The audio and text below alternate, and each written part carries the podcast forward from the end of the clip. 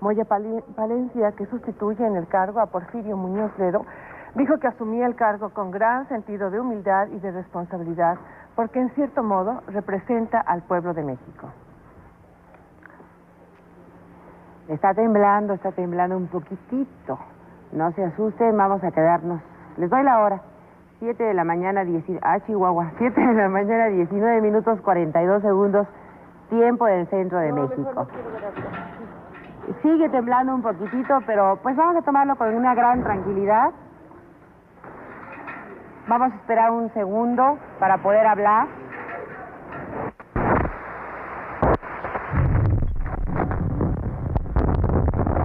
Estoy situado frente a la estatua de Cuauhtémoc, se está elevando un helicóptero en este momento, varios pisos del Hotel Continental se derrumbaron, el edificio de la Reforma 185 está casi totalmente destruido, aunque no se derrumbó, todos los eh, cristales están rotos. Aquí tengo un mozo, un empleado. En este, en este momento está sonando la alerta sísmica, esto no es parte de un simulacro, en este momento se siente un temblor, se está moviendo el piso, Ustedes ya saben qué es lo que tienen que hacer en este momento. Conservar la calma y evacuar de inmediato. Me voy a levantar y voy a evacuar. Buenas noches, buenos días, buenas tardes. No importa el momento en que lo estés escuchando. Esto es La Vaca Charla. Y el episodio de hoy, eh, aunque quisiéramos darle un tono levemente cómico que tal vez a lo, largo de, de la grabación se pueda hacer, pero justo ahora no. es, es, complicado. Tal vez algo sirva, ¿no? Que es como que ese pequeño alivio cómico, pero la verdad es que lo que vivimos hace tres años eh, aún nos ha dejado secuelas. Hace 35. Hace 35, precisamente, que dejó secuelas para una generación o dos generaciones anteriores a las nuestras. Eh, pero la que a nosotros nos tocó vivir, pues hace tres años, ¿no? Y evidentemente, pues ya podrán haber escuchado y he visto por el título el tema de hoy, que estamos grabando justamente un 19 de septiembre, porque pues la fecha para nosotros tiene un significado especial, es el sismo. ¿Qué ha pasado tres años después? Y si nuestro país sigue tan unido como vimos hace tres años, en fin, mi nombre es Marcos Eduardo, yo les acompaño desde el norte del país, en Monterrey, Nuevo León, y a mi lado, bueno, al otro lado de la pantalla. ¿Dónde está este güey? Dije, y volteé a ver. ¿Ves? Ya nos reímos. Sí, sí, sí. Eh, bueno, a mi lado, moralmente, como siempre lo ha estado, pero al otro lado de la pantalla en este momento, mi querido amigo, hermano Santiago Soriano Condado. ¿Qué ole? ¿Cómo estás, hermano? Este, sí, eh, fecha difícil para el centro del país, fecha histórica para, para México, fecha que se caracteriza por un valor en común y que hoy nos permite, aprovechando la circunstancia, bueno, ya el día que sale publicado esto, pues ya, ya habrán pasado algunos, algunos días, pero lo, importante es aprovechar la ocasión para, reflexionar sobre lo que ya mencionabas. Si a tres años y a 35 años de que el país se unió en solidaridad para literalmente levantar a, la capital, a la ciudad y a todas las que han eh, resultado dañadas de estos dos movimientos telúricos, pues reflexionar si hoy, en 2020, queda, queda algo de esa unión, de esa solidaridad en medio de otra crisis, de otras crisis que estamos viviendo en este momento como país, como humanidad y que pues eh, eh, la conclusión fácil es decir que no, pero yo creo que hay más allá para tratar de entender el por qué quizá ya no estamos tan unidos como antes o por qué sí. Pero bueno, aprovecharemos también el día de hoy para recordar un poco de aquel día hace tres años, que no es un grato recuerdo para, para nadie, quiero pensar, pero que dejó varias lecciones a nivel personal eh, aquella fatídica fecha del 19 de septiembre de 2017 que nos tocó vivir a nosotros. Sobre todo los que en ese momento estábamos como que, pues, pues literalmente estábamos trabajando. Estábamos en los corporativos. eh, a mí en ese entonces me tocaba estar en el corporativo de InOcean, trabajando para, para Kia México. Me acuerdo Lomas, ¿no? perfectamente. Eh, en- por Paseo de las Palmas. Sí, Pasado las Lomas. palmas, ¿cierto? Eh, Paseo de las Palmas en Sierra, Sierra Mojada, ¿no? Allí en la Ciudad de México. Mm, mi querida Ciudad de México. Eh, entonces, pues nada, güey, yo, yo me acuerdo muy bien de la fecha. Tal vez voy a empezar ahorita con, con esos recuerdos, con- como que con esa memorabilia, y lo tengo muy, muy vívido, porque también soy una persona que, que, pues tengo casi memoria fotográfica, entonces eh, recuerdo exactamente lo que sentí, güey. Yo para ese entonces, ahí estaba eh, como líder de equipo, del equipo Ok. de, de- de marketing digital. Y bueno, pues el caso es que primero dieron las 11 y pues civilmente pues bajamos todos a hacer el pues el, el- el simulacro de rutina, ¿no? El que se hace desde hace 30 El que nadie toma en serio. Exactamente. Que nadie más bien tomaba en serio. Quiero conjugar bien ese verbo, porque nadie tomaba sé. en serio. No sé si ahora lo tomen en serio. Bueno, al menos este año no se va a hacer. Al menos acá en la ciudad no se va a realizar Va a ser por en la casa. ¿no? Va a ser en casa, según tengo entendido. Debería. Eh, ¿Qué es lo que pasó? Que entonces en ese momento, pues lo... Como todo Godín en los últimos 30 años, pues te tocaba ese momento de bajar y pues lo primero que hacían, eh, yo, porque pues hace mucho que no fumo, pero lo primero que, que- que hacían los compañeros es encenderse un cigarro, ¿no? Relajarse. relajarse, echar la plática en lo que se hace, los procedimientos de rutina, conocer las áreas de los puntos de reunión, por ejemplo. Y órale, ¿no? Pues todo transcurría en una relativa normalidad. ¿Quién iba a pensar, que dos horas y 20 minutos después Uf. se iba a hacer realidad? ¿Qué tanta es la suerte que tiene México como país, güey? Que para que exactamente en la misma fecha, o como dijo aquel chavito que hizo su video, la misma fecha de hace, el mismo año de hace 500 años, algo así dijo. Sí, sí, sí, sí, sí, por hizo viral en Ese aquellos días. Le- le- entiendo sí. su nerviosismo. Eh, Sí, pues pregúntale al presidente en turno aquel día. no menos, como cinco. Como cinco, sí, sí, sí, o sea, yo creo que todos estábamos muy tensos en aquel momento, Puta, lo que nos digas. tocó vivirlo. En fin, que, que nunca imaginemos cuál iba a ser la, la macabra coincidencia. México es un país, como el mismo André Breton y Salvador Dalí dijeron en ese momento, es muy surrealista. Y en esa realidad surrealista, valga esa redundancia, eh, nos tocó vivir dos sismos devastadores eh, con 32 años de diferencia, sí, 32, pero el mismo día, el Sí. mismo exacto y pinche día. Nadie, o sea, creo que ni, ni Stephen King en sus guiones más jalados y más macabros, más tétricos, se hubiera imaginado que la tragedia iba a pegar dos veces. Dice un viejo adagio, ¿no? Reza el adagio que un rayo nunca cae dos veces en el mismo lugar. Pues A ahora, menos que seas México. a menos que seas México. Y esta vez no fue un rayo, fue un temblor que pues pegó pues prácticamente en los mismos lugares en los cuales pegó 35 años atrás, de- contando a partir de 2020, son 35 años. Entonces, pegó ahí, en el centro, Morelos, Puebla, Oaxaca, Guerrero, evidentemente también Tlaxcala, este, la Ciudad de México, una pequeña parte del Estado de México, la mayor parte no. El Estado de México es un lugar que, que por cierta fortuna no suele tener tanto problema con los sismos, más bien es la meseta donde se encuentra la Ciudad de México, que pues el suelo, como todos sabrán, es fangoso, ¿no? El subsuelo es fangoso y pues es mucho más susceptible a las vibraciones.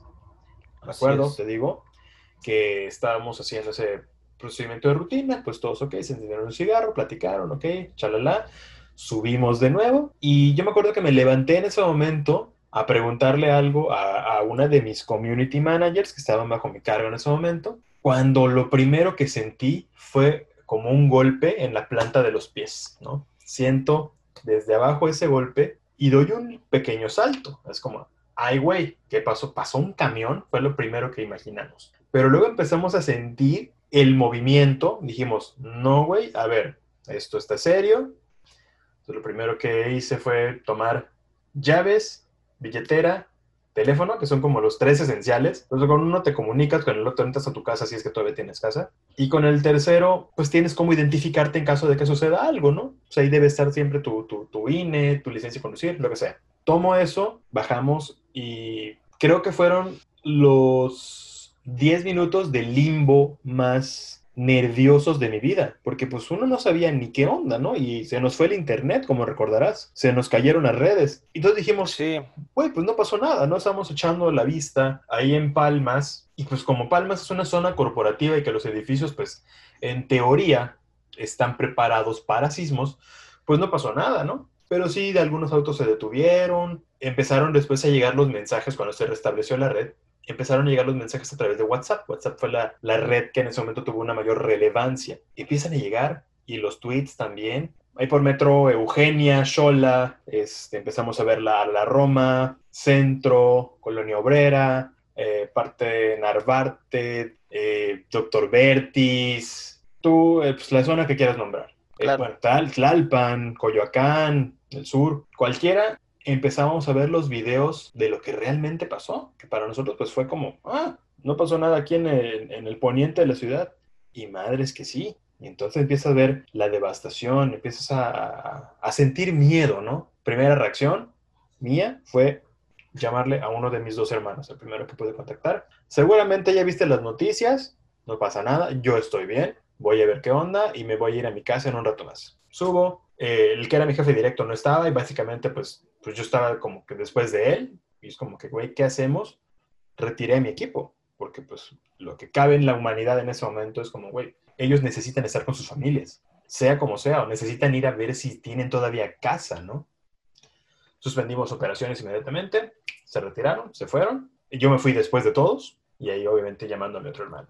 Pasó esto, obviamente ya lo viste, le mandé un video, güey, por acá está tranquilo, no hay un solo vidrio roto, pero eso era el poniente, la zona corporativa de la ciudad que también es una parte un poco más montañosa y, más de piedra, el, el suelo, pues es más firme. Pero obviamente no veíamos lo que, lo que se avecinaba. Las horas siguientes fueron lo que definió todo.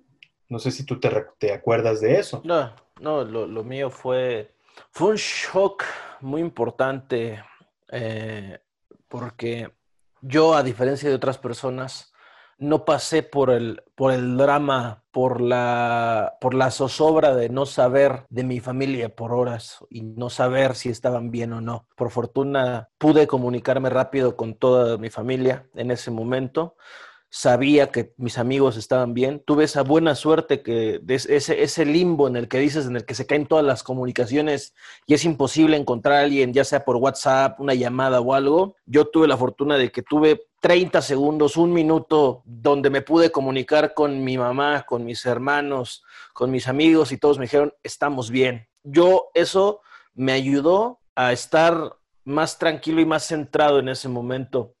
Yo, yo me encontraba en Santa Fe aquella ocasión y yo recuerdo que, que al mismo tiempo que me simbraba la noticia de haber sentido un movimiento tan fuerte y de haber vivido un momento de auténtico drama en un séptimo piso, casi de inmediato después de que dije, bueno, mi familia está bien, todos mis seres queridos están, se han reportado, puedo estar tranquilo por eso, poco a poco comenzó a llegarme la información de la gente y de las redes sociales. Y recuerdo muy bien que la primera imagen que vi, que vi fue la de una que se hizo muy popular en aquella, aquel, aquel día, aquella noche, de una toma de la ciudad, una vista aérea, supongo que era la Torre Mayor, la Torre Latino, no sé. Y nada más se veían en distintos puntos de la ciudad columnas de, de polvo, de los derrumbes que se habían presentado tras el, tras el sismo. Y yo ahí fui cuando dije, esto fue un terremoto, o sea, esto fue como en el 85, fue algo, por fortuna no fue igual de trágico por la cantidad de muertes y, y, y, y, demás, sino por la magnitud del hecho, ¿no? Y en ese momento dije, wow, lo que, lo que acaba de pasar es algo que no puede ser que haya sido el mismo día, en esta fecha, en este recuerdo tan vívido que en ese entonces, a 32 años, se, ha, vuelto ya casi una rutina que día con día se practica en todo el país para tratar de evitar que estas tragedias nos vuelvan a pegar igual. Yo quiero pensar que en parte de esa prevención, de esa cultura, ayudó a que la tragedia no fuera tan grande, a que no hubiera tantos muertos, a que no hubiera tantas personas que fallecieran a causa de los derrumbes, aunque también dejó de manifiesto muchas, muchas porquerías y muchos asuntos de corrupción y, y demás. Eh, ahí fue cuando me, me, entró, me entró una ansia, por, porque en ese momento toda la ciudad auténticamente colapsó. Todo, absolutamente todo, porque así como tú dijiste, la gente, váyanse, así le dijeron a todos en todas partes, váyanse. ¿Y qué pasó? Colapsaron la ciudad, colapsaron los caminos, colapsaron las avenidas, había tránsito, tráfico por todas partes, las ambulancias no podían circular, se necesitaban las vías libres. Ya fue un día después que las autoridades dijeron, quédense en casa, no salgan con el auto, porque se necesitan que las ambulancias tengan las vías libres. Ya después ahí, pues de inmediato comenzaron a replicarse por toda la ciudad las imágenes trágicas de edificios caídos y al mismo tiempo como un reflejo, pues los actos de solidaridad de la gente que sin importar su nivel social, su nivel de preparación, su nivel socioeconómico, su, su, origen étnico, el color de su piel, en automático se, se, se, doblaron las mangas de las camisas, se quitaron las playeras y comenzaron a convertirse en rescatistas anónimos y a comenzar a tratar de rescatar gente. Y es ahí donde surge la gran admiración hacia ese sentido de solidaridad que tiene el mexicano ante la tragedia, ante la devastación, ante, como, como, cita coloquialmente el dicho, eh, para, para, aquellos que no se hincan ante la tempestad, pues bueno, el mexicano se hinca de inmediato ante la tempestad, ¿no?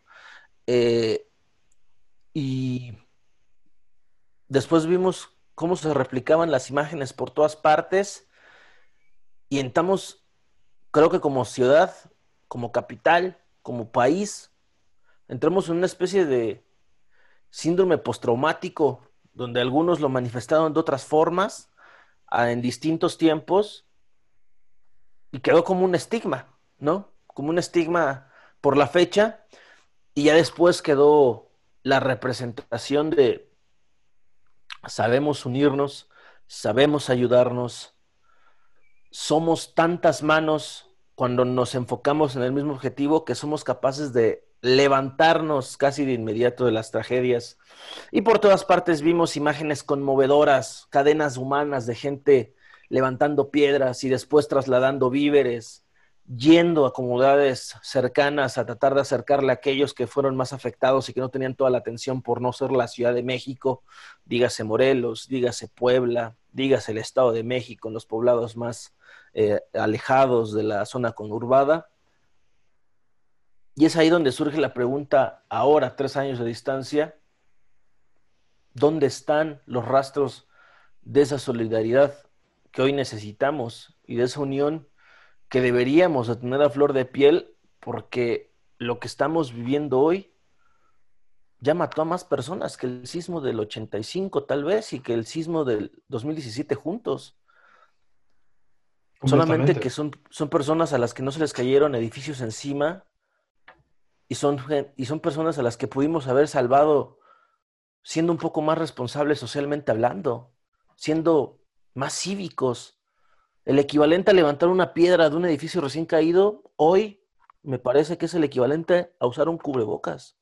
Sí, sí, podríamos decirlo. Realmente eh, eh, no estamos precisamente en la posición para echar culpas, ¿no? Pero no, no, no. sí se trata de, de ver que entre estos 70 mil y pico de, víctimas mortales que ha tenido la pandemia, eh, sí ha habido algunos que murieron no por su culpa, murieron a causa de que alguien los contagió de la manera más irresponsable y, absurda, ¿no? Tal vez fue por que agarraron una fruta en el súper luego de estornudar, la otra persona la tomó y luego se rascó el ojo y ya, ahí quedó. Así es. Esa esa irresponsabilidad también nos, nos deja entender que la unión de hace tres años hoy está muy fracturada, ¿no? Y de nuevo, no estamos echando culpas, pero... Y bueno, igual y sí, igual y sí se está echando culpas porque sí hay figuras o personajes políticos que, que se han encargado de esa división. Cuando la bandera con la que pregonaban ellos, su intento de, acto demócrata, era precisamente la unión, ¿no? Vamos a decirlo con sus palabras. Hace dos años, pues, 30 millones de mexicanos nos unimos para pedir un cambio. Algo que veníamos eh, esperando desde hace mucho, no se nos había dado. Esperábamos ese cambio con ansias, en el cual viviéramos en el país que realmente nos merecemos, un país sin violencia, un país pujante, ¿no? Tal vez sí una economía en desarrollo como, como, como somos, pero pues siguiendo para arriba, ¿no? Pero pues hoy tenemos personajes en esta administración que abonan precisamente a esa desunión. Y hoy estamos divididos por color de piel, por género, estamos divididos eh, por el nivel socioeconómico, que es lo más palpable, pobres contra fifís, ¿no? Que, que a mí esa palabra me, me sigue pareciendo rara, pero pues es de uso común. En donde, por ejemplo, cualquier cosa que, que hagas que no esté como apegada hacia lo que es el concepto de, de lo bueno, la romantización de la pobreza, que para algunas personas es buena, si haces algo en contra de eso, pues automáticamente, automáticamente eres fifi y ya te ven feo. Y dices, oye, hace tres años, entre tú y yo estábamos levantando trozos de concreto para salvar a alguien, o tal vez tú me estabas salvando, o tal vez yo te estaba dando una botella de agua, porque en ese momento sentíamos hermandad de real, o sea, eh, sobre todo una de las zonas que, que fueron más notorias, ¿no? Pues obviamente por su influencia social a nivel nacional, como lo es la Condesa, la Roma, eh, pues vimos ahí muchas escenas que sí, es una zona eminentemente fresa, llamémoslo de esta forma, que hay mucho, muchas personas jóvenes de nivel socioeconómico medio alto, que en ese momento estaban eh, trabajando codo a codo con, incluso con las señoras de los tamales que llegaron, pues ya te acuerdas, ¿no? Llegaron a repartir tamales, regalos. muchos comerciantes de la comida, taqueros, toda la gente que tenía posibilidad de darle algo a los demás, lo hizo. Sí, y todos ahí compartiendo el plato, compartiendo el pan y la sal, eh, aún así con las manos evidentemente sucias, eh, lastimadas, eh, callosas de estar levantando piedras, de estar moviendo varillas, fierros. esa misma mano servía para cerrarse como puño y pedir silencio. Entonces, ¿qué queda de eso hoy? Yo no veo mucho, porque ahora se ha abonado un, un, odio entre esta clase, que son los que, por ejemplo, hace tres años llegaban ayuda, como, como esta señora de los tamales, y se le ha dicho que este que tiene más y que paga un departamento más caro es su enemigo. Pero de nuevo, no es algo que, sea real, pero pues se los han, les han infundido ese pensamiento, ¿no?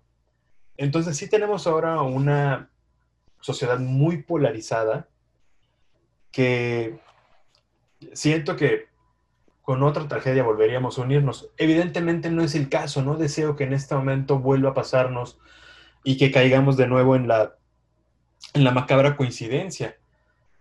Pero ¿qué es lo que hace falta para que nos unamos como, como mexicanos realmente? Porque hoy sí estamos, bueno, el, el ejemplo es la llamada Alianza Federalista, ¿no?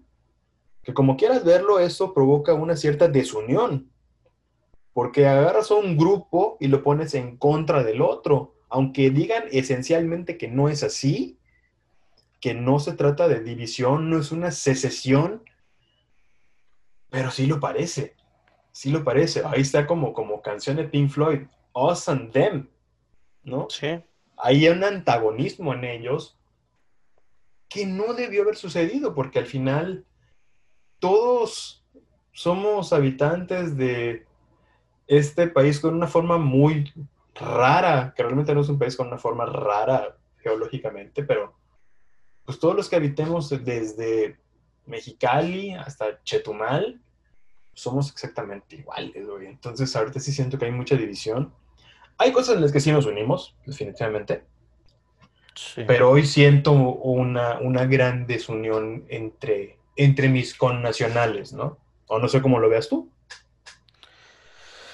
Mira, eh, este tipo de situaciones dan y dieron y darán eh, un sinfín de oportunidades al análisis y a profundizar incluso en los orígenes de la sociedad mexicana, ¿no? Porque si nos remitimos a ello, en su origen México fue plural, ¿no? Eh, eh, el, mundo precolombino fue una sociedad internacional de ciudades con culturas y lenguas distintas que el propio imperio azteca no, no fue capaz de, de, abarcar y de suprimir por completo.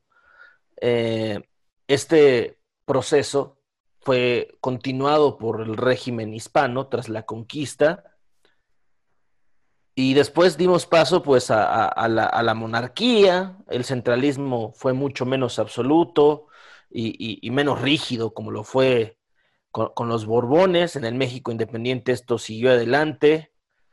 Eh, ya su, surgieron un sinfín de transformaciones políticas y sociales en México, pero, pero lo que quiero llegar, aquí recordando un poco a un ensayo escrito por Octavio Paz a propósito del sismo del 85, que se llama Escombros y Semillas, eh, habla en él de, de cómo la reacción del pueblo de la capital del país, sin distinción de clases, dio muestra de que la profundidad de nuestra sociedad, que hoy, a tres años de aquel episodio, está enterrada, pero sigue viva, me parece, que en esas profundidades la sociedad tiene, la sociedad tiene partículas de democracia muy impregnadas, que son semillas que también tienen solidaridad, fraternidad y algo que les permite asociarse que está por encima de las ideologías.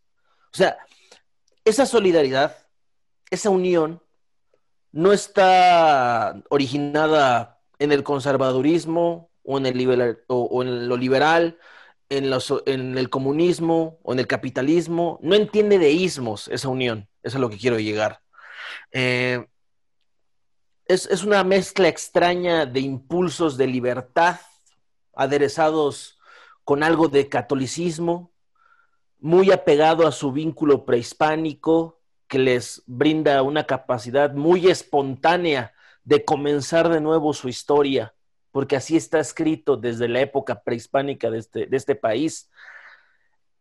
Y lo cual me hace pensar, y aquí estoy completamente de acuerdo con Paz, en que las raíces comunitarias del México tradicional se han mantenido intactas, porque la acción de la, de la sociedad, la acción popular, cubrió y rebasó en unas cuantas horas ese espacio que se supone que ocupa el Estado, el gobierno, la autoridad.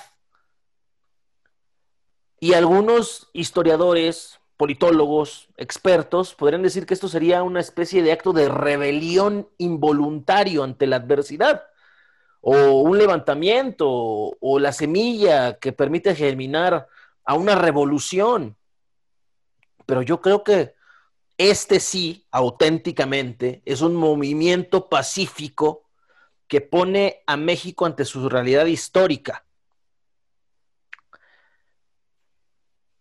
hay que devolverle a la sociedad lo que es de la sociedad, lo que le ha pertenecido siempre, lo que ha sido propio, lo que ha sido suyo, y, lo cual le ha sido arrebatado hoy, trasladándolo este discurso 2020 con la división social política, buenos, malos, blanco, negro, liberales, conservadores, me apoyas o estás en mi contra.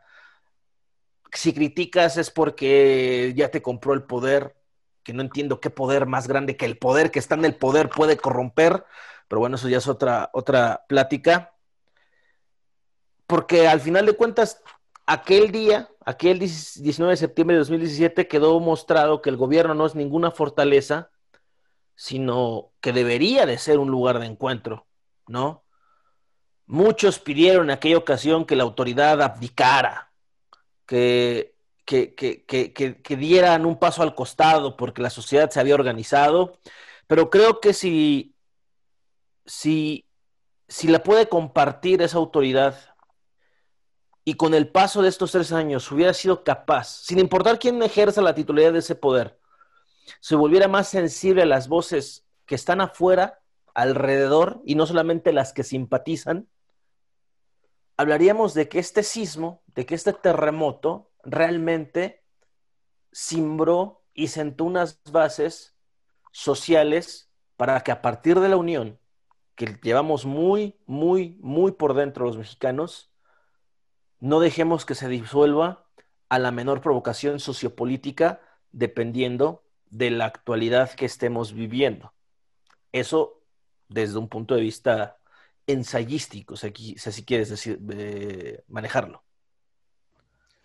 Sobre todo, es, es que es un tema realmente complicado porque día con día, eh, a las 7 de la mañana, pues lo hemos visto, ¿no? Como de repente hay un discurso incendiario que es el que marca la agenda diaria, ¿no? Estamos de acuerdo que esa es la conversación del día. ¿Qué dijeron? ¿Qué dijeron en la mañanera eh, a las 7? Los comentarios que de ahí salen. Eh, y eso realmente no, no ayuda en gran cosa. Porque evidentemente, como tú sabes, hay, hay quien, quien apoya ciegamente y hay quien pues le echa un poquito más de, crítica y dice, no, oye, no, esto, eso está mal, ¿no? Y ahí viene esa primera confrontación en la cual el protagonista de esto no, no, no hace por mediar y decir, oye, el punto de ambos es válido, vamos a llegar como a un acuerdo común. No sucede, ¿no? Y esa división es la que hace pensar que de repente lo que vivimos hace tres años, eh, pues ya no existe. Y también lo que pasó hace tres años fue un reflejo, de, fue una lección más bien que, nos dejó precisamente el 85, 32 años antes. ¿Por qué? Porque en ese entonces eh, la gente esperaba ayuda de su gobierno, ¿no? Su gobierno pues no sabía ni qué hacer. La comunidad internacional ofreció su apoyo, equipo logístico, alimentos, médicos, todo lo, necesario en aquel entonces. ¿Y qué pasó? Que el gobierno dijo, no, nosotros podemos solitos. En un acto de soberbia. En un acto totalmente soberbio. La gente, al enterarse de esto, dijeron, ah, ok, pues sí, sí podemos solitos. Ni siquiera con nuestro gobierno podemos. O sea, ni siquiera nuestro gobierno nos ayuda, pues lo vamos a hacer nosotros. La sociedad fue la que se organizó de hecho, el grupo Topos nació como una asociación civil, es una asociación civil. Es un grupo de ciudadanos que, eh, desarrollaron ciertas técnicas y aprendieron sobre materiales e ingeniería para hoy aplicarlo en situaciones de rescate, ¿no? Y que son mundialmente famosos, eh, han ido a distintas partes donde se les requiere y lo han hecho llevando y elevando el nombre de México muy en alto. ¿no? Son una muestra clara perfectamente de que la sociedad, así como dijimos de repente en un meme, güey, estamos juntos en las pedas y en los pedos. en los pedos. Estamos juntos en ambas. Hoy en día yo siento que sí, una tragedia nos volvería a unir. No va a pasar, tengan la confianza de que no va a pasar una tragedia. Este, seamos optimistas pero tampoco necesitemos de algo así para, para echarle la mano al prójimo, ¿no? Porque precisamente ahora con la pandemia, pues hay mucha gente que, por ejemplo, ahorita se les está viendo súper negras, súper difíciles. Y no por el hecho de que sean afines al gobierno esas personas y nosotros estemos en contra de, la, de cualquiera que haya sido la estrategia de salud pública, no vamos a decir, oye, pues esta persona entre comillas, este Chairo, ¿no? Está apoyando al gobierno con, esa estrategia fallida, entonces no le voy a ayudar. La neta, yo creo que, no, y, sobre todo siento mucho que el grueso de, la población mexicana no lo haría, no dejaría a alguien desamparado en esos momentos, porque si algo caracteriza a esta sociedad es que somos muchos, somos muy, muy dados a dividir el pan. Sí. Siempre. tengo un bolillo y este bolillo puede alimentar a dos personas o hasta tres de ser necesario. Y pues creo que por ahí va, que sí, sí, sí nos estamos echando la mano. Incluso, vamos, hay, hay gente que todavía tiene como que esa conciencia social de decir, güey, me voy a poner al menos un cubrebocas como para no, que yo no me contagie, pero también si yo lo tengo y no lo sé, no contagiar a otros. Ahí viene de nuevo como que esa solidaridad del mexicano para con su nacional. Si, oye, pues te echo la mano, oye, échame la mano tú también poniéndote bien el tapabocas. Entonces, sí hay esos visos, esos pequeños atisbos de la, de la Unión Nacional que hoy están siendo sepultados, pero todavía están ahí, pero hoy están bajo esa, grupa, esa gruesa capa, perdón, de pesimismo, de pesares y de crisis que tenemos encima. Económica, social, de salubridad, la que quieras, está encima de nosotros ahora. Y aún así, como flores en el pavimento, crecemos.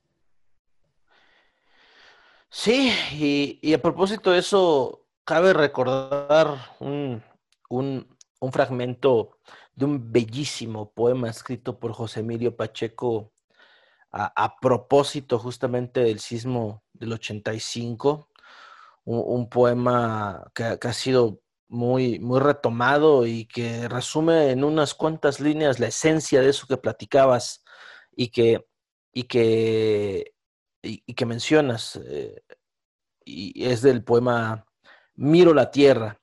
Y dice, para los que ayudaron, gratitud eterna, homenaje. ¿Cómo olvidar joven desconocida, muchacho anónimo, anciano jubilado, madre de todos, héroe sin nombre? que ustedes fueron desde el primer minuto de espanto a detener la muerte, con la sangre de sus manos y de sus lágrimas, con la certeza de que el otro soy yo, yo soy el otro, y tu dolor, mi prójimo lejano, es mi más hondo sufrimiento.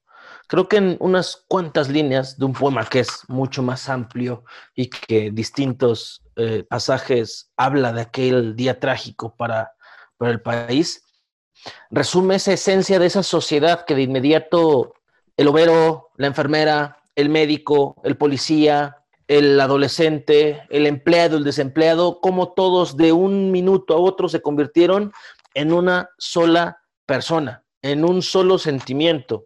La necesidad de ayudar mostró lo mejor y convirtió a millones en héroes anónimos en una situación que me cuesta trabajo a mí, comprender, y ahí sí creo que es una personalísima opinión, como a tres años, o sea, no ha pasado tanto tiempo tampoco, a tres años se ha disipado casi por completo ese sentimiento de unión, de ser solidario, de apoyar, de ayudar. Hoy esa gente que llevó sus puestos de comida a darle de comer a los rescatistas, a los policías, a los militares, esa misma gente es la que hoy necesita que por favor agarres el pedo, entiendas que no necesitas esa pinche fiesta para sobrevivir, para que esto lo más pronto posible pueda volver lo más cercano a la normalidad que teníamos y ellos puedan seguir subsistiendo, seguir trabajando, para que la gente pueda volver a salir y puedas reactivar y podamos reactivar juntos esta maldita máquina económica que necesita de todos para funcionar. No importa si ganas un peso o ganas 10 millones. Es el mismo sentimiento manifestado de distintas formas. Levantar la piedra destrozada es el equivalente hoy a quedarte en tu casa, a usar un maldito cubrebocas, a no exponerte tú y no exponer a quienes viven contigo porque tú quizá tienes 25, 30 años y tus defensas son maravillosas, pero ¿qué crees que si vives con tu mamá, tu papá, tu abuela, tu abuelo, ellos no tienen las mismas defensas maravillosas que tú sí? Y el mismo virus que te ataca a ti y puede que lo portes y seas asintomático, si los golpea a ellos, no va a ser lo mismo.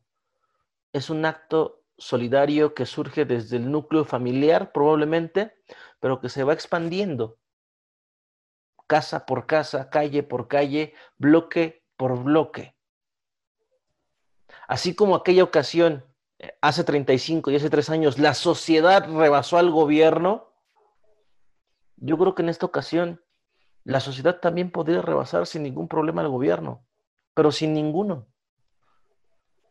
El problema está en que también nos enfrentamos a quien no cree.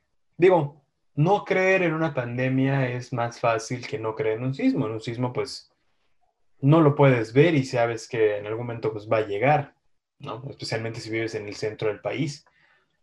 en cambio, aquí en una pandemia, pues se sabe que puede ser generada en un laboratorio y ese ha sido el, el diálogo, ese es el argumento de mucha gente.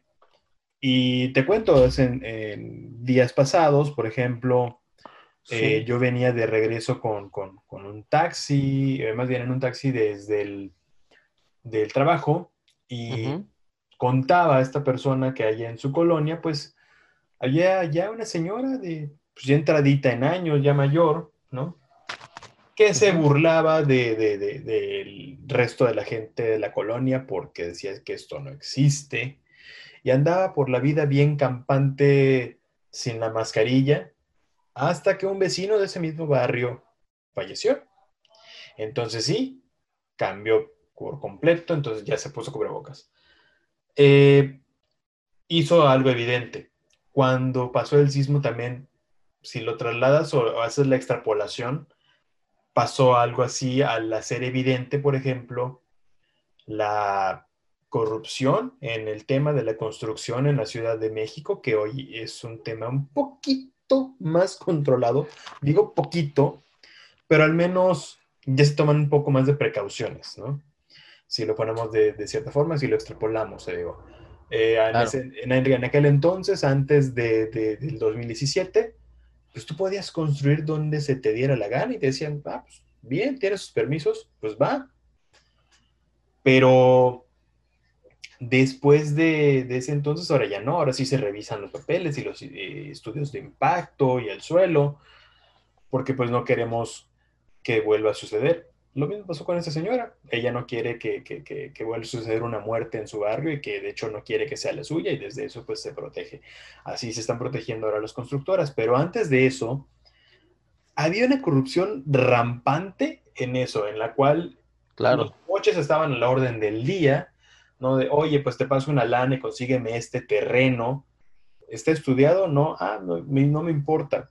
Y hacían condominios de lujo, ¿no? Departamentos eh, a precios impagables para la gran mayoría, ¿no? Vendidos a, este público eh, aspiracional. Vamos, el cárter inmobiliario del que durante muchos años se ha hablado. Exacto, grandes empresas de la construcción, pues evidentemente se hicieron muy, muy, muy ricas con esto.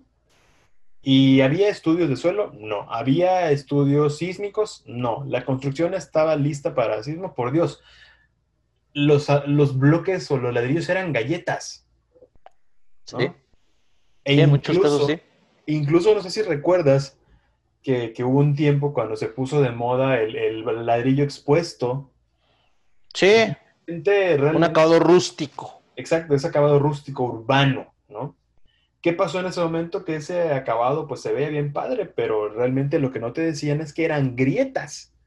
Eran grietas en la construcción, grietas en el revoco, que es lo que sostiene los, este, los ladrillos en pie. Entonces te lo vendían como algo muy, muy padre, ¿no? está chidísimo, tiene un estilo muy neoyorquino, tiene muy, un estilo muy, muy urban London. Y cuando te dabas cuenta, cuando caía un sismo del más leve, ahí veías la grietota y órale, hay que empezar a sacar nuestras cosas. ¿Por qué? Porque esto está a punto de caerse. Esta situación ha pasado eh, también en la actualidad, ¿no? Con, el tema de la pandemia. Entonces, eh, como te decía, de repente una tragedia es la que saca lo mejor y lo peor de nosotros también. Está, son temas complicados que tienen sobre todo muchísimas aristas, ¿no? Eso, eso. Y, y ahora que mencionas eso, cabe mencionar, a propósito de la corrupción, sobre las construcciones irregulares, pues aprovechando retomar el caso del colegio Repsamen, que hace unos días de que estamos grabando este podcast para todos los que nos escuchan, pues la famosa Miss Money fue declarada culpable por la muerte de varios niños en el colegio, sus alumnitos, y pues de dos a tres años por cada niño fallecido, hagan sus cuentas. Un caso que fue muy mediático por una, de una forma equivocada, errónea. Por un momento se le hizo el craso favor de desviar la atención de que era una escuela mal construida, que muchos directores de obra pasaron por alto muchos detalles que eran necesario tomar en cuenta desde hacía tiempo para evitar esta tragedia.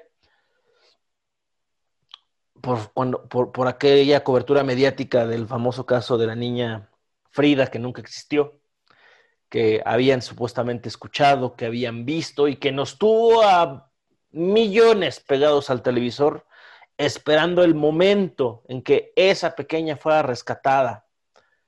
Pues no, no pasó, pero poco después fue saliendo, pasando los meses, las semanas, y nos fuimos enterando de que esa construcción estaba mal hecha, de que tenía pisos encima que no le correspondían y que en muy poco tiempo se habían aumentado las dimensiones de la obra, porque en la parte alta del mismo la señora tenía prácticamente un departamento un, lugar, un penthouse 100% habitable, pues para comodidad, digo, cualquiera diría, si están mis posibilidades, poner un lugar donde vivir en mi chamba o la señora del palacio, pues lo hago, cualquiera lo haría, creo yo, pero no bajo estos términos, bajo estos riesgos, que cualquiera puede decir, es que ya como iba a saber que nos iba a temblar con un, que nos iba a tocar un terremoto de 7.1 grados con epicentro en Morelos, a escasos kilómetros de la ciudad pues para eso existen justamente las reglamentaciones de construcción para evitar justamente estas situaciones. Y eso es lo que pasa cuando no se respeta. Y ahí es cuando revela la contraparte de la sociedad. La contraparte de la sociedad de no pasa nada si le suelto la mordida al poli para que me deje ir porque me pasó un alto. No pasa nada si pago los 100 varos para brincarme la fila en trámite de la licencia, una licencia para construcción, etcétera. No pasa nada, no pasa nada, no pasa nada, no pasa nada. Y este se convirtió en un caso representativo y muy, muy contundente de que la corrupción mata, de que la corrupción en sus múltiples formas puede matar.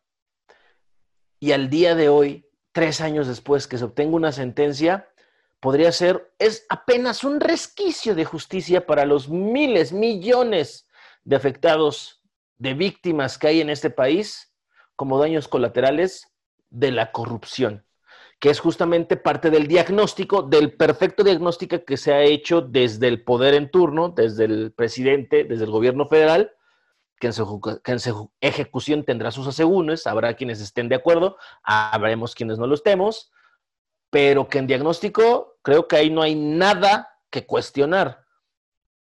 Y también, como mencionas, pues el monstruo insaciable de, de, la industria inmobiliaria en la capital, que poco a poco se va adueñando de más y más espacios y va generando una auténtica burbuja inmobiliaria que no sé en unos años cómo voy a repercutir a nivel económico, ¿eh? O sea, también eso es otra, otra cuestión pero, o sea, ve de, un solo hecho cómo se van concatenando varios eslabones que generan una cadena que yo vuelvo a preguntar, ¿dónde quedó esa solidaridad, ese sentimiento de unión? ¿Dónde quedó, dónde quedó esa gente que vimos en Morelos cuando fuimos a ayudar, que nos encontramos filas enormes de automóviles eh, en la carretera cargados de muchas cosas para ayudarle a la gente que necesitaba ayuda en esas comunidades a las que nos acercamos para tratar de acercarles un poco de ayuda. ¿Dónde están? ¿Qué están haciendo hoy para ayudarnos? Ayudarse. Esa es la cuestión y esa es la pregunta. Porque si nadie es capaz de responderlo, entonces hay, hay un síntoma muy grave. Hay un síntoma muy complicado porque entonces la pregunta se transforma ¿Cuál va a ser la próxima gran, tragedia que nos va a unir? ¿Cuál? Ojalá que nunca llegue. Sabemos que de cierta forma son inevitables, ¿no? Sobre todo Este, este tema que comenta respecto al Repsamen, en el cual yo al ver la noticia realmente sentí un poquito de alivio, eh, como que el alma de muchos de nosotros necesitaba leerlo para sentirnos un poquito bien, ¿no? Porque tenemos como que ese tema pendiente y todavía tenemos pendiente también la guardería ABC y todas las demás tragedias que han pasado en nuestro país. Eh, ese nos tranquilizó un poco saber que se hizo justicia, precisamente. Pero bueno, los famosos permisos de construcción, o, qué podría pasar, güey, no va a pasar nada si le hago un piso, si aguanta. Yo no entiendo esa parte porque, pues bueno, como tú recordarás, solo viví cinco años en la Ciudad de México. Pero Son los mismos yo tengo acá. Pero fíjate, la, la, gente que es de ahí, la Nismoni, por ejemplo, pues toda su vida, ¿no? Quieres poner allá más de 40 al menos viviendo y trabajando en la Ciudad de México y es alguien que perfectamente sabe que es una zona sísmica, altamente sísmica, que es una zona en la cual el suelo no puede ponérsele tanta carga porque se vence y aún así pues tuvo la desfachatez, ¿no? O el atrevimiento de a su escuela pues poner, ponerle un departamento. Netamente, pues sí, por los huevos que tuvo. Tenía hasta una bañera, güey. Sí, era, era, era un auténtico lugar 100% habitable que pues después de impartir alguna clase o alguna junta, pues podía nada más subir las escaleras unos cuantos pisos y aventarse una siestecita, si tenía hambre cocinarse algo. Sí, lo cual refleja también gran parte de la irresponsabilidad que tenía como, como docente, pero bueno, eso ya es meternos en una cuestión de ética y moral que no vamos a discutir aquí. Pero sí, eh, tienes, tienes toda la razón, o sea, ese tipo de corrupción que mata a largo plazo y que se refleja en ese tipo de situaciones suele ser la más peligrosa, la más, la, más, la más mortífera. Y ejemplo fue pues, el Repsamen y así muchos otros lugares. Hubo casos de edificios que tenían, ¿qué te gusta? Un año de haberse habitado y que se derrumbaron, que se vinieron abajo o que se, dañaron estructuralmente. Imagínate toda esa gente que, como dices, con créditos impagables o con precios estratosféricos, hacen un esfuerzo y se avientan la deuda 20, 30 años con mil créditos, con bancos, Infonavit, ahorrando, poniendo el esfuerzo toda su vida para que en un sismo, en el primer sismo, sí, un sismo, un terremoto muy fuerte, pero que no esperas que en el primero, el edificio donde compraste tu patrimonio, se te, se te dañe, se te venga abajo, que esté en riesgo de derrumbarse. Y quién sabe cuándo lo puedas recuperar. De entrada, yo ahorita uno que se me viene mucho a la mente fue en la calle de Baja California, allá en la Roma, que era un edificio que ya tenía sus añitos, eh, no muchos, tendrá que unos 20, pero al cual eh, nunca le preguntaron a los vecinos y ellos ni siquiera estaban enterados de que su torre o su habitacional tenía un helipuerto. Y esto surgió después de, porque pues, está el techo, ah, ok. Pero cuando esto pasó, les dijeron, saben que tienen que evacuar porque el edificio tiene una estructura vencida por una carga. ¿Y cuál es la carga? No, pues es que tiene ya una plancha de, de hierro que sirve de helipuerto. Y dice, ah, cabrón. Casual, ¿no? Ajá de dónde salió, ¿no? Yo para qué quiero un helipuerto si apenas estoy pagando mi aveo para cruzar el periférico. Entonces, estos puntos en los cuales evidentemente la gente no se da cuenta al principio. Son señales que no identificamos a veces, ¿no? Exacto, y son peligrosas si no las identificamos. Exacto. Aquí estamos hablando claramente de temas en los cuales hubo corrupción, eh, allá, por ejemplo, debió haberse emitido un permiso incluso de aeronáutica, ¿no? De la, de la Autoridad de Aeronáutica en, México, para poder instalarlo, que cumpla con las especificaciones y las luces y el señalamiento y todo lo que conlleva. Y no, ahí estaba, nada más para que alguien, alguien que tuviese un helicóptero que evidentemente sale de mucho dinero, pues, llegara, llegara a estacionarse ahí nunca se pusieron a pensar en que esto podría afectar a la estructura, pero no. Vivimos evidentemente en la sociedad, en la sociedad más bien y en el país de, del tantito, ¿no? Es que no más tantito. Ay, es que es tantito peso que le vamos a poner. No, pues es que me, me quité el cubrebocas tantito, ¿no? Viendo- Aguántame, poli, nada más me estaciono cinco minutos en doble fila o en la ciclovía. Es tantito. Nada más tantito. Oye, aquí en el, en el de minusválidos, por ejemplo, nada más voy al cajero y regreso. Es tantito. Nada más voy a sellar el boleto. Tantito. Nada más me crucé medio coche en rojo. Es tantito. Y así podíamos seguir con tantitos toda la noche, güey. Sí, e- el güey de Nayarit que nada más robó poquito. Ah, sí, el Allín. Robé, sí robé, pero poquito. Es también uno de esos de la cultura, la cultura del tantito que está muy, eh, pues viva todavía. Es una cultura que evidentemente tiene que erradicarse. Nos va a costar, lo que quiera nos va a costar erradicar la cultura del tantito. Y eso, Muchísimo. el día que se logre erradicar, va a salvar vidas. Porque es esa corrupción del tantito la cual provocó muchísimas muertes hace tres años en la Ciudad de México y que a todos nos pusieron eh, en el peor estado anímico posible, ¿no? Sí. Te enterabas de uno tras otro. costó. Sí, decías, güey, ya llegamos a los 90, ya llegamos a los 100, 107, 120. Decías, oye, neta, cada uno que pasa me duele. Sí, Y- se- Y muchos de ellos murieron por ese tantito, precisamente. eso se ha arraigado tanto, se ha vuelto, no voy a caer en el absurdo de que es algo cultural, porque vaya que lincharon a Peña Nieto en su momento por ello, pero yo creo que algo de verdad tiene esa afirmación, porque lo tenemos impregnado, se tiene impregnado, no, no quiero decir, no digo tenemos como que tú y yo o una generalización, que yo sé que lo estoy haciendo al decirlo, ah, pero hago esta aclaración porque me refiero al, en más de una ocasión no caes, pero más de una ocasión te ha cruzado por la mente, y sí, y si me voy por la libre, si me voy por la fácil, y hay quienes decimos, no, no, no es lo correcto, no voy a hacer, pero te cruza por la mente al menos eso, y entonces es parte de que lo tenemos, que, está, que está metido en nosotros, lo tenemos muy internalizado, y es complicado porque dices, ¿por qué tenemos tan arraigado esto? No podemos tener tan arraigado ese sentimiento de ayuda mutua cuando el de al lado o el de enfrente lo requiere. ¿Por qué? De verdad.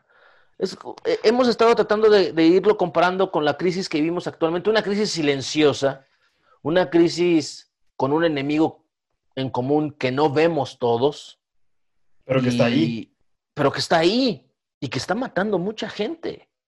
Que está matando, o sea, a este ritmo, en diciembre, y toco madera para que no sea así, pero aproximaciones de un médico especialista de la UNAM en esta semana dio una conferencia virtual en un seminario de la máxima casa de estudios donde advertía a este ritmo en diciembre el coronavirus va a ser la primera causa de muerte en México.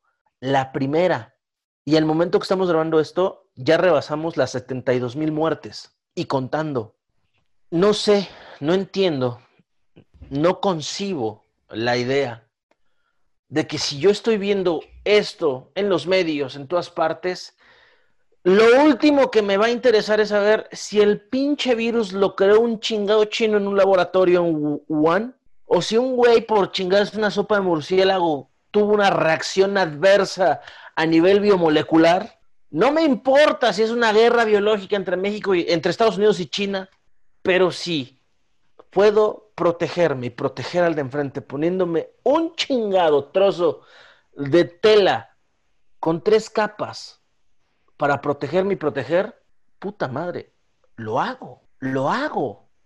Maldita sea, si soy capaz de llenar una camioneta con 20, 30, 40, 50 mil pesos de ayuda para regalarle a gente que no conozco, que no había visto en mi vida y que no he vuelto a ver, creo que soy capaz de ponerme ese pinche trozo de tela cubriéndome la boca cuando salga de casa. Y si me emperra la idea de usarlo, pues no salgo de mi casa.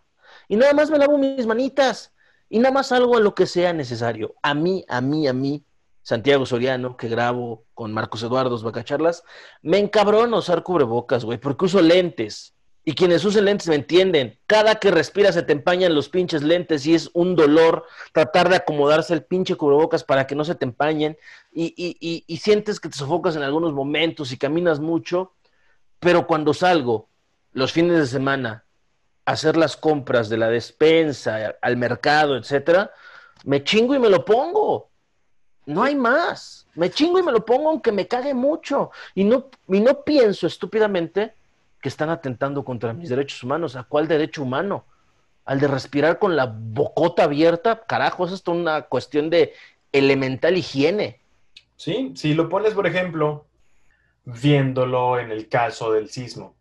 Nuestro, nuestra falta de cuidado sería, por ejemplo, rentar un lugar sin pedir los mínimos requisitos es, oye, compadre, pues sí, me estás rentando esto y me estás dando un precio algo elevado, vamos a suponer.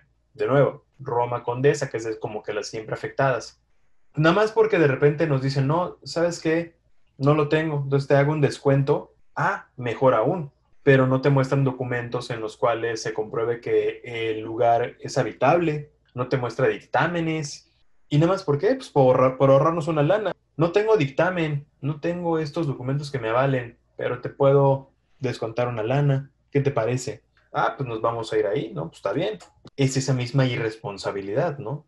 La irresponsabilidad incluso por, por, por corrupción, porque las ganas de ahorrarnos unos pesos, pero al final esos pesos que nos ahorremos nos van a salvar la vida, porque no sabes, eh, bueno, más bien eso te, ese papel es el que te da la certeza de que el lugar en donde estás durmiendo no se te va a venir encima con cualquier movimiento te da cierta tranquilidad. Te da cierta tranquilidad, ¿no? Ese dictamen firmado por alguien de protección civil, ¿no? De, cualquier autoridad, pero que digas, ah, sí, esta es la firma y está sellado y tiene todo eso, pues te ayuda como a generar esa confianza. Esa misma confianza es la que yo siento de repente cuando veo a alguien que también tiene bien puesto el cubrebocas, ¿no? Y sí, es una lata completamente, así como ha de ser una lata hacer ese trámite, pero ese trámite o poner un cubrebocas son la diferencia en este momento de vida o muerte. Totalmente. Y si la persona, por ejemplo, que te renta el lugar no está dispuesta a sacar eh, el, dictamen, pues prácticamente te está dando la bendición, ¿no? Te está poniendo una cruz y, te, y es como si te dijera, oye, pues en la siguiente que nos toque, ahí te mando una corona mortuoria si bien te va. O sea, te, está echando prácticamente al, ruedo sin, sin, capote. Y es, órale. Estaba de regalo, ¿no? Prácticamente, te está dejando ahí, pues órale, va. ¿eh? Digo, no te cobré tanto, pero pues tampoco te mostré los dictámenes. Es un riesgo, exactamente lo mismo que tener un cubrebocas o no usarlo. Es un albur, ¿no? Es una moneda en el aire. Pero bueno, ya cumplimos nuestra, nuestro espacio el día de hoy. ¿Alguna conclusión que quieras darnos, mi hermano? Conclusión.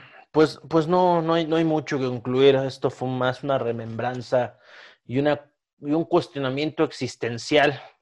Nada más recomendarle a la gente que si pueden, lo encuentran en, internet con una googleada, que se busquen el, el, cuento El derrumbe de Juan Rulfo. Está en, en el libro El llano en llamas es de 1953, pero se van a, se van a sorprender de la premonición que hizo Juan Rulfo en ese, en ese cuento. Eh, en un diálogo habla de un terremoto que cimbró el centro del país por ahí de septiembre, entre el día 18 y 21.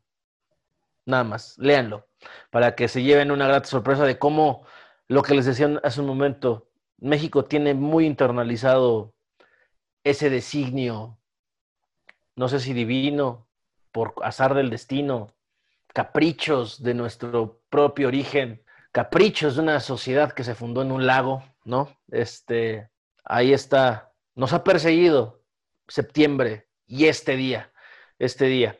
Así que, pues nada más eso y tratar de, de abocarnos ese sentimiento de unión y solidaridad que tuvimos aquel 2017 que los que nos antecedieron en el 85 lo tuvieron y no dejar, no dejar que otra gran tragedia sea la que nos una, sino ser constantes y tenerlo a flor de piel. Yo sé que es difícil, que es utópico, pero sería una buena intención en este México de hoy, el México del 2020. Bueno, por mi parte, pues también quisiera finalizar diciendo que justo en este momento que hablaste de este pequeño pasaje de la obra de Rulfo, a mí se me enchinó la piel realmente, porque... Sí, busque, si no lo han leído, búsquenlo, es, es que sí es muy premonitorio. Es, es un gran fragmento, pero sí dices, ah, cabrón. Sí, sí, sí te, te, deja por completo sí, sí, sí. lejos, ¿no? Sí, sí, sí. Y pues sí, yo, yo siento que en este momento eh, tenemos que hacer actos de solidaridad por los demás, ¿no? Volver a esas raíces de, de la solidaridad que, solidaridad perdón, que nos caracteriza como mexicanos, ¿no? Que es algo que es un ejemplo a nivel mundial. Somos una sociedad que, que cuando algo sucede, pues estamos ahí para el otro, ¿no? Totalmente. En este momento, pues tenemos que estar también para el otro. ¿Cómo? Si tenemos que usar el mismo espacio público, llámese un camión, un baño, lo que sea, estornudos de cortesía, lavado de manos, gel antibacterial y el cubrebocas, súper importante. Eso, eso es lo que nos hace mostrar empatía con los demás. Si vamos por la calle diciendo, es que no creo, es que no pasa nada, es que fue inventado por Bill Gates y los chinos y le andas creyendo a Pati Navidad lo que dice, realmente eres egoísta y eres pendejo. Yo, yo, lo, yo cambio el orden, eres pendejo y egoísta completamente, ¿no? Y no tienes nada de amor por el prójimo. Y necesitas mucho revisar eso de ti porque la neta no, no está padre. Pero bueno. Porque la gente tiene derecho a no creer. Eso me queda claro. A creer y a no creer. Pero no tiene derecho a que su creencia ponga en riesgo a los demás. Es ahí donde entra el, el libre albedrío y pues bueno, muchos lo utilizan y lo ejercen de forma irresponsable, eso me queda claro, pero sí, me sumo a la moción. Si esas son tus fuentes de información, ni hablar. Este, que la Virgen te ampare, hijo. Exactamente. Pues es como creerle también a este tal Andrew Blackman, ¿no? También, que es el que decía que ah. decía. Hace tres años también sobre Hace, hace unos días de que está saliendo publicado esto, se cumplió también un aniversario nada célebre de la publicación del artículo que dio origen al movimiento antivacunas en el mundo. ¿Cuánto daño, ¿Cuánto daño le ha hecho ese pseudo artículo científico dándole bases pseudo sólidas a un movimiento pues, que define la estupidez como tal y además donde confluyen muchos intereses, muchos, muchos intereses, porque es un sinfín de gente que ni entre ellos se pueden poner de acuerdo entre que si creen o no creen, que si las vacunas matan o no matan, pero sí, o sea, sí funcionan, pero al mismo tiempo te inyectan otras cosas que te matan poco a poco, o sea, es una mezcolanza de creencias que ya no tiene caso mencionar, pero si eres ese tipo de, persona, eh, ojalá te den un zape el día de mañana porque te lo mereces. Y esto, como todas las semanas. Ha sido su queridísima vaca charla. Esperamos que la hayan disfrutado. Del otro lado de la pantalla, mi hermano Santiago. Hermano, Marcos Eduardo. Nos escuchamos en una próxima ocasión. Píquenle el botón de seguir en Spotify. En iTunes también viene la opción de que les notifique y se descargue en su dispositivo cada que subamos un episodio nuevo, lo cual ocurre los lunes. Así que esperemos que hayan disfrutado esta emisión. Y si ya se acabaron su trago, sírvanse otro, porque la semana que viene vendrá una más de las vaca charlas. Nos escuchamos la semana que viene. Hasta la próxima y sean felices.